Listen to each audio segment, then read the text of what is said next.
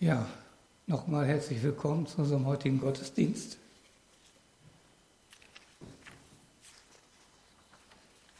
Oh, erstmal wieder ordnen. Der heutige Predigtext steht im Philipperbrief, im zweiten Kapitel, die Verse 5 bis 13.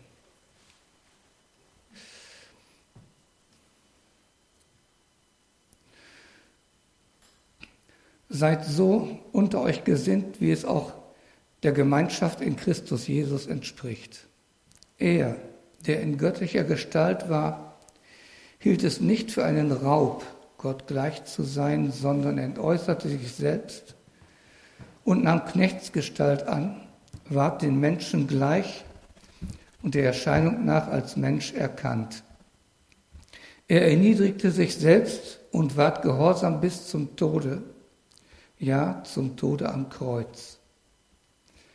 Darum hat ihn auch Gott erhöht und hat ihm den Namen gegeben, der über alle Namen ist, dass in dem Namen Jesu sich beugen sollen aller derer Knie, die im Himmel und auf Erden und unter der Erde sind.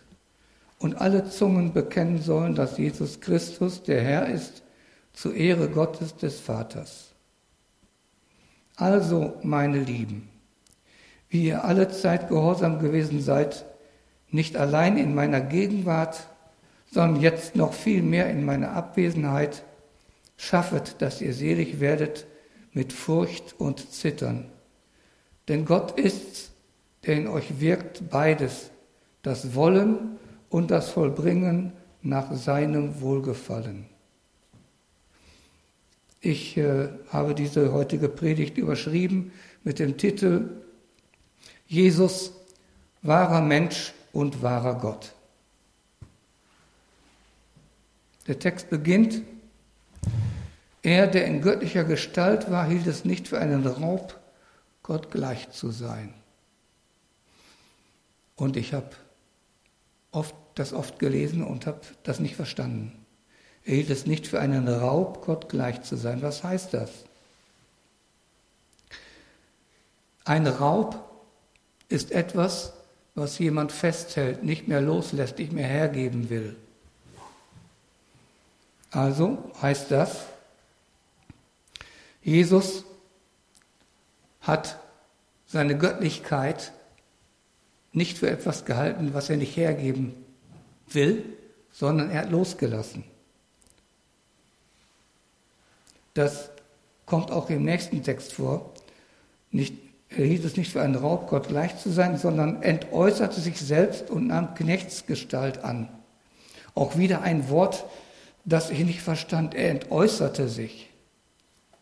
Was heißt das? Worte, die in unserer deutschen Sprache mit der Silbe ent anfangen, bedeuten immer eine Trennung, entleeren, entführen. Entsagen, ich entsage etwas, das heißt, ich trenne mich davon. Oder das Wort entzwei, da ist auch eine Trennung drin. Also ent hat was mit Trennung zu tun. Er entäußerte sich selbst, das heißt also, er trennte sich von seinen göttlichen Eigenschaften freiwillig, obwohl er Gott war und Gott blieb.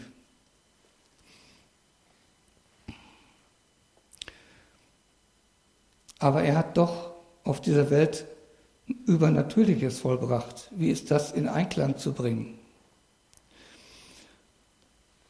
Die Antwort steht zum, auf, dieses, auf diese Frage bei, im Johannesevangelium Kapitel 5, Verse 18 und 19.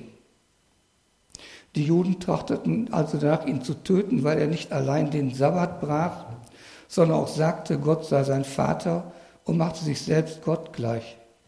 Da antwortete Jesus und sprach zu ihnen, Wahrlich, wahrlich, ich sage euch, der Sohn kann nichts von sich aus tun, sondern nur, was er den Vater tun sieht. Denn was dieser tut, das tut gleicherweise auch der Sohn. Also Jesus verzichtete als Mensch auf dieser Erde auf den unabhängigen Gebrauch seiner göttlichen Eigenschaften und tat nur, was er den Vater tun sah. Er machte sich ganz abhängig von dem, was der, von dem Willen des Vaters.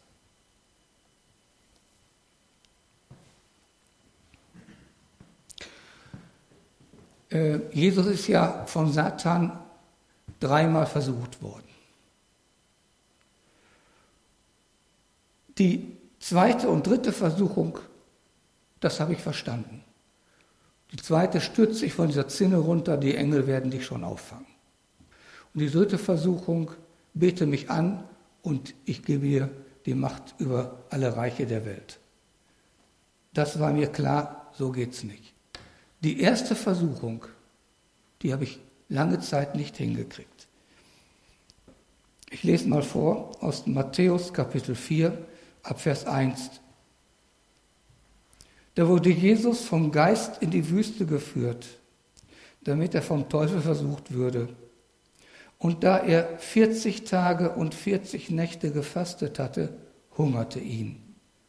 Und der Versucher trat zu ihm und sprach, bist du Gottes Sohn, so sprich, dass diese Steine Brot werden.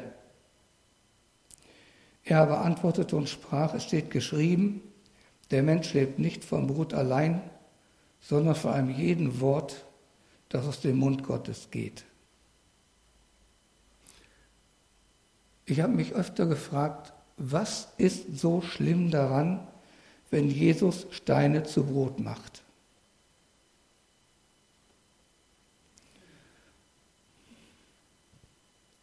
und habe die Antwort gefunden in diesem Er entäußerte sich. Jesus fastet. Er hat sich ganz dem Willen des Vaters unterstellt. Also entscheidet der Vater, wann das Fasten zu Ende ist.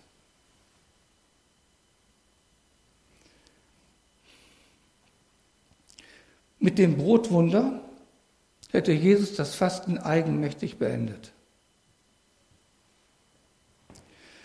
und so gegen den Willen des Vaters gehandelt. Das wäre eine Rebellion gegen den Vater gewesen. Jesus hat sich ganz dem Willen des Vaters untergeordnet und der Vater hat bestimmt, wann das Fasten zu Ende ist. Und nach der dritten Versuchung steht dann in der Bibel, da verließ ihn der Teufel und siehe, da traten Engel zu ihm und dienten ihm. Da war das Fasten zu Ende. Jesus hat sich ganz dem Vater unterstellt. Ich habe noch eine Stelle gefunden, wo ich gesagt habe, auch da sieht man, dass der Vater bestimmt.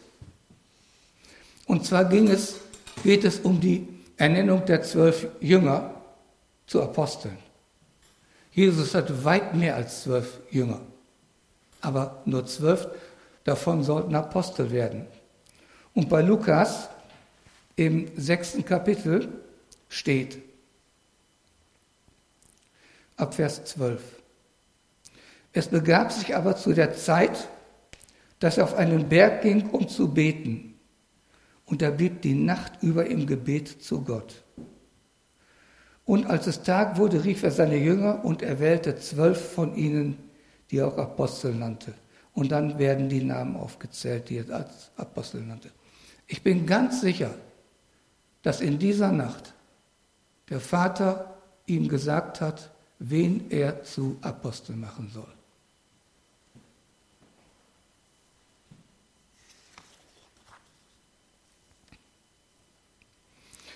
Vers 8 aus dem Predigtext. Jesus erniedrigte sich selbst und ward gehorsam bis zum Tode, ja zum Tode am Kreuz.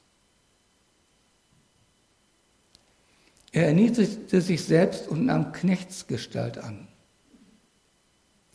Jesus wurde Mensch. Die Taufe des Johannes war eine Bußtaufe. Wer sich von Johannes taufen ließ, bekannte damit, dass er ein Sünder war. Aber Jesus hat sich von Johannes taufen lassen, obwohl er sündlos war. Er brauchte keine Buße.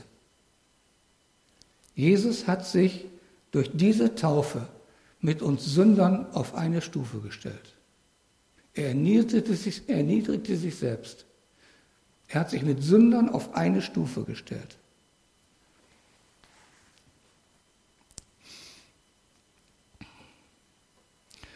Aber Jesus war Gott. Johannes Kapitel, Johannes Evangelium Kapitel 14, ab Vers 8. Spricht zu ihm Philippus, Herr, zeige uns den Vater und es genügt uns. Jesus spricht zu ihm, Solange bin ich bei euch und du kennst mich nicht, Philippus. Wer mich sieht, der sieht den Vater. Wie sprichst du dann, zeige uns den Vater?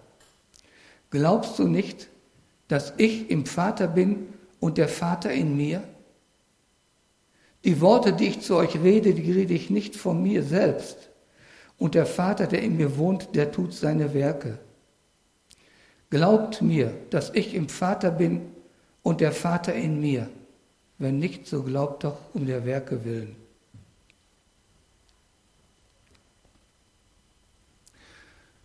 Wenn man so sieht, dass Jesus sich völlig vom Willen des Vaters abhängig gemacht hat, als er Mensch wurde, dann könnte man zu dem Gedanken kommen, ja, jetzt war er nur noch eine Marionette des Vaters im Himmel. Nicht? Ihr kennt ja die Figuren äh, am Pfaden und was der Vater macht, das muss der Sohn auch machen und so weiter und so fort. Aber hier im Text steht ganz klar drin, Jesus war keine Marionette des Vaters. Es steht da etwas, was eigentlich weltlich, materiell unmöglich ist. Jesus sagt, ich bin im Vater und der Vater ist in mir. Ihr wisst alle, das weltlich geht das nicht. Ja? Das Handy ist in der Tasche, aber dann ist die Tasche nicht im Handy. Was sagt Jesus damit? Jesus sagt damit etwas, was er an einer anderen Stelle gesagt hat mit, der Vater und ich sind eins. Jesus ist mit dem Vater eine Einheit, komplett verbunden mit dem Vater. Und ich bin sicher, dass der Wille des Vaters auch immer der Wille Jesu war, obwohl er sich dem Vater komplett untergeordnet hat.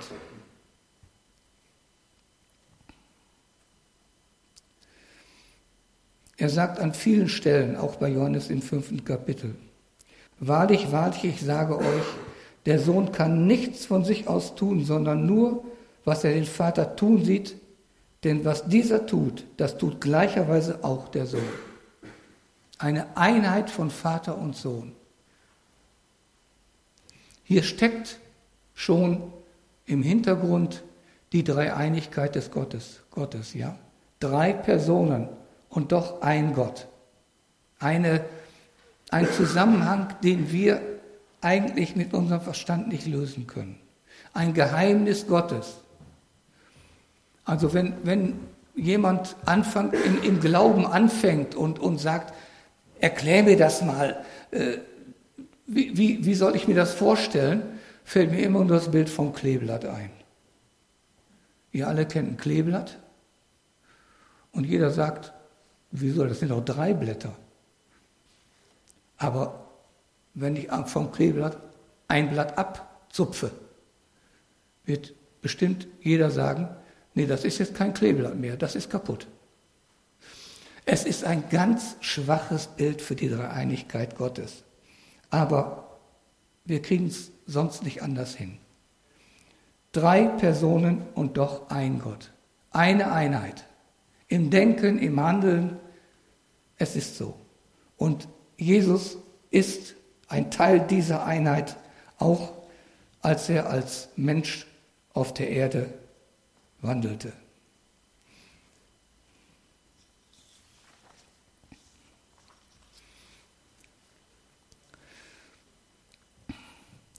Das kommt auch nochmal im Hebräerbrief heraus. Hebräer, ähm, Kapitel 1 ab Vers 1. Nachdem Gott vor Zeiten vielfach und auf vielerlei Weise geredet hat zu den Vätern durch die Propheten, hat er in diesen letzten Tagen zu uns geredet durch den Sohn, den er eingesetzt hat zum Erben über alles, durch den er auch die Welt gemacht hat.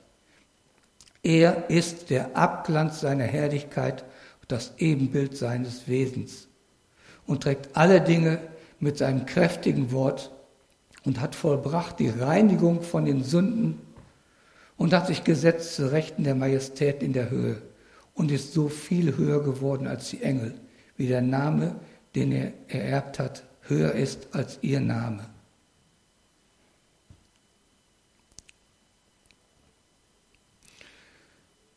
Jesus hat sich also erniedrigt, sogar bis in den Tod. Und es war ja kein normaler Tod. Es war ja der übelste Tod, den es damals gab. Der Tod am Kreuz. Am Kreuz wurden nur Schwerverbrecher hingerichtet. Sogar auf die Ebene von Schwerverbrechern hat er sich herabgegeben, um, ihr wisst alle, um uns von Sünd und Tod zu erlösen. Im Garten Gethsemane hat er ja gebetet. Und er ging ein wenig, Matthäus Kapitel 26, Vers 39. Und er ging ein wenig weiter von den Jüngern weg, fiel nieder auf sein Angesicht und betete und sprach, mein Vater, ist's möglich, so gehe dieser Kelch an mir vorüber. Doch nicht wie ich will, sondern wie du willst. Und später im Kapitel, in Vers 51, und siehe, einer von denen, die bei Jesus waren, streckte die Hand aus und zog sein Schwert und schlug nach dem Knecht des hohen Priesters und hieb ihm ein Ohr ab. Da sprach Jesus zu ihm, stecke dein Schwert an seinen Ort, denn wer das Schwert nimmt, der soll durchs Schwert umkommen. Und jetzt kommt's. Oder meinst du, ich könnte meinen Vater nicht bitten, dass er mir sogleich mehr als zwölf Legionen Engel schickte? Wie würde dann aber die Schrift erfüllt, sodass es geschehen muss? Jesus wusste, Erlösung von Sünd und Tod ist nur möglich durch sein heiliges Blut, das vergossen wird. Trotzdem, er war ja auch ganz Mensch. Trotzdem hat er in diesem Garten Gethsemane einen schwachen Moment gehabt und hat gebetet, Herr, wenn es eine Möglichkeit gibt, eine andere, dann lass den Kelch an mir vorübergehen. Aber sofort hinterher, aber ich unterstelle mich deinem Willen. Aber er wusste, er wusste, es gibt keinen anderen Weg. Er ist das Lamm Gottes, das geopfert wurde zu unserer Errettung. Kein anderer Weg führt zu unserer Errettung als das, das Vergießen von Jesu heiligem Blut. Diesen Weg ist Jesus bis zum Ende gegangen.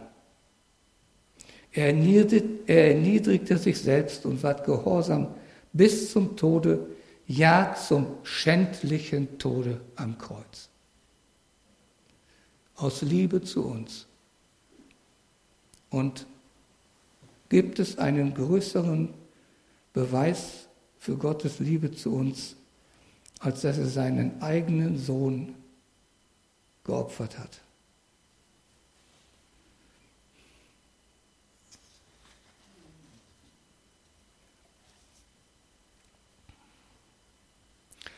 Und am Kreuz noch sagte Jesus, Herr, vergib ihnen, denn sie wissen nicht, was sie tun. Und jetzt zum Vers 9 aus dem Predigtext. Darum hat ihn auch Gott erhöht und hat ihm den Namen gegeben, der über alle Namen ist. Bei diesem Satz habe ich sofort an Josef gedacht. Josef in Ägypten. Josef ist einen tiefen Weg gegangen. Völlig unschuldig ist er dann nach Ägypten verkauft worden, hat im Hause des Potiphar gedient, ist dann von der Frau des Potiphar ähm, ja, falsch angeklagt worden. Er hat keinen Ton gesagt, nichts, er hat es über sich ergehen lassen, mit Sicherheit auch, weil man ihm sowieso nicht geglaubt hätte. Hat dann auch das Gefängnis auf sich genommen und wurde dann durch seine Traumdeutungen vor den Pharao gestellt. Und der Pharao hat ihn dann erhöht.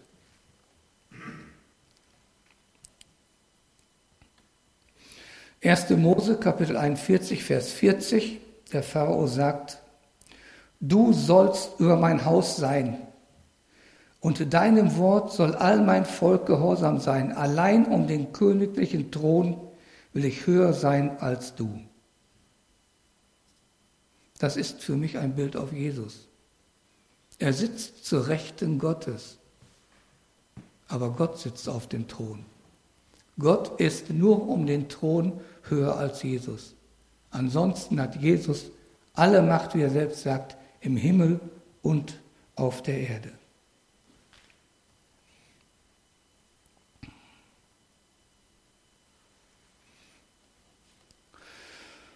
Ja, und wir, die wir nur an Jesus glauben und nun Kinder des Königs der Könige sind, zu uns sagt Paulus, auch aus dem Predigtext, schaffet, dass ihr selig werdet mit Furcht und Zittern.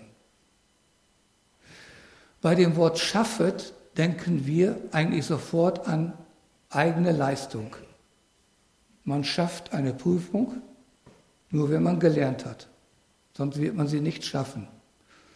Und viele von euch kennen das Lied von Ralf Bendix, aus dem Jahr 1964, Schaffe, schaffe, Häusle baue. Also es klingt wieder nach selber tun, selber erreichen, dass wir selig werden. Aber wir wissen ja, dass wir durch eigene Anstrengung die Seligkeit nicht erlangen. Und Paulus schreibt im Kolosserbrief, Kapitel 1, Vers 21, auch euch, die ihr einst fremd und feindlich gesinnt wart in bösen Werken, hat er nun versöhnt durch den Tod seines sterblichen Leibes, damit er euch heilig und untadelig und makellos vor sein Angesicht stelle. Wenn ihr nur bleibt im Glauben, gegründet und fest und nicht weicht von der Hoffnung des Evangeliums, das ihr gehört habt das gepredigt ist allen Geschöpfen unter dem Himmel. Sein Diener bin ich, Paulus, geworden. Das ist auch nochmal so eine, ein, ein, Text, der, der zu dieser äh, Predigt von Ulrich Krüler passt. Ähm, die Ingrid hat da ja darauf angesprochen. Wenn ihr nur fest im Glauben bleibt, fest gegründet und nicht weicht von der Hoffnung des Evangeliums, alles andere macht Gott. Gott bringt euch zum guten Ziel.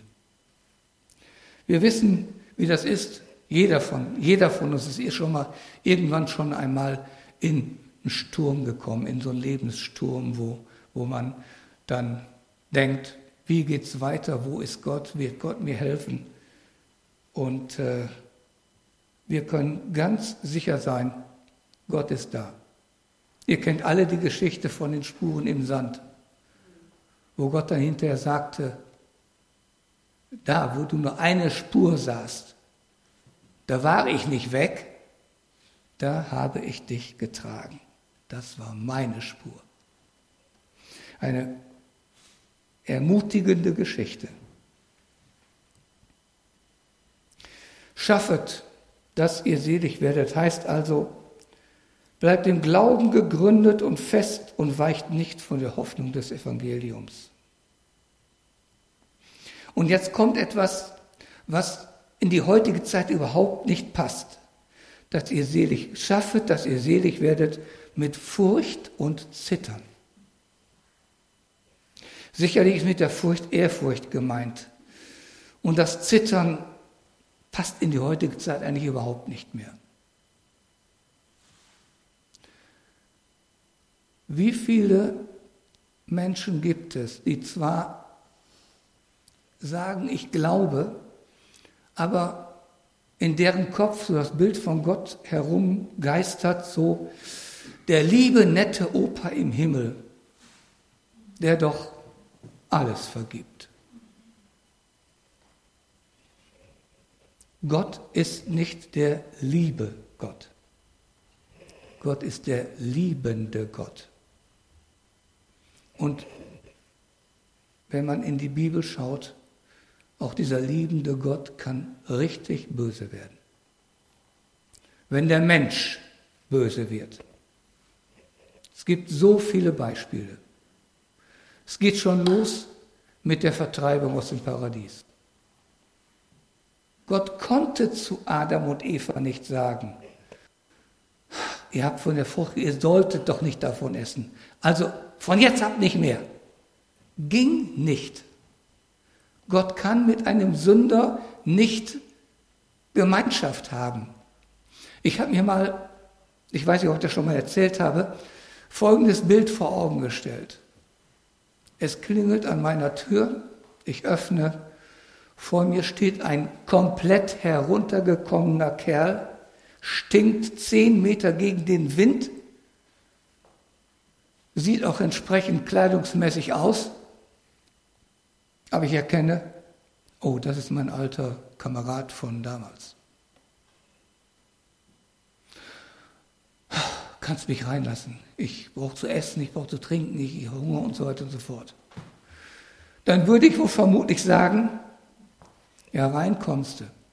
Aber deine Sachen, die ziehst du erstmal sofort aus. Und dann ab in die Badewanne. Dann eine halbe Stunde lang geschrubbt. Und dann gebe ich dir neue Kleidung und dann kannst du dich am Tisch setzen. Und im Grunde genommen macht Gott mit uns genau das Gleiche. Er reinigt uns, er zieht uns neue Kleider an und dann können wir in sein Reich hineingehen. Gott ist ein liebender Gott. Aber Gott ist auch ein Gott, der die Sünde hasst. Und aus dem Grunde wird uns ja in Gottes Wort ganz klar und deutlich gesagt, was Gott von uns erwartet.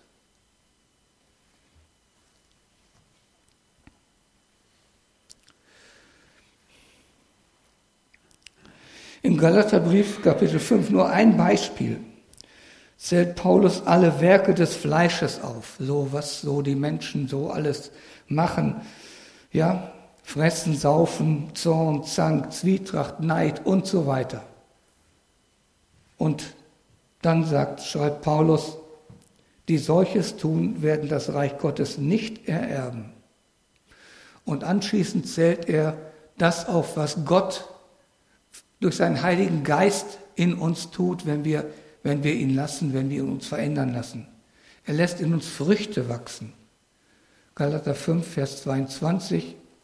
Die Frucht aber des Geistes ist Liebe, Freude, Friede, Geduld, Freundlichkeit, Güte, Treue, Sanftmut, Keuschheit. Gegen all dies ist das Gesetz nicht. Die aber Christus Jesus angehören, die haben ihr Fleisch gekreuzigt samt den Leidenschaften und Begierden. Wenn wir im Geist leben, so lasst uns auch im Geist wandeln. Lasst uns nicht nach eitler Lehre trachten, nach eitler Ehre trachten, einander nicht herausfordern und beneiden. All die Dinge schaffen wir von uns alleine nicht. Aber wenn wir Gott an uns arbeiten lassen, der Heilige Geist wird uns Schritt für Schritt dahin bringen. Es wird sicherlich ein Prozess sein bis zu unserem Lebensende, ist ganz klar. Aber wir wissen, Gott arbeitet an uns. Gott will, dass wir uns verändern lassen. Gott möchte, dass wir immer, Jesus immer ähnlicher werden.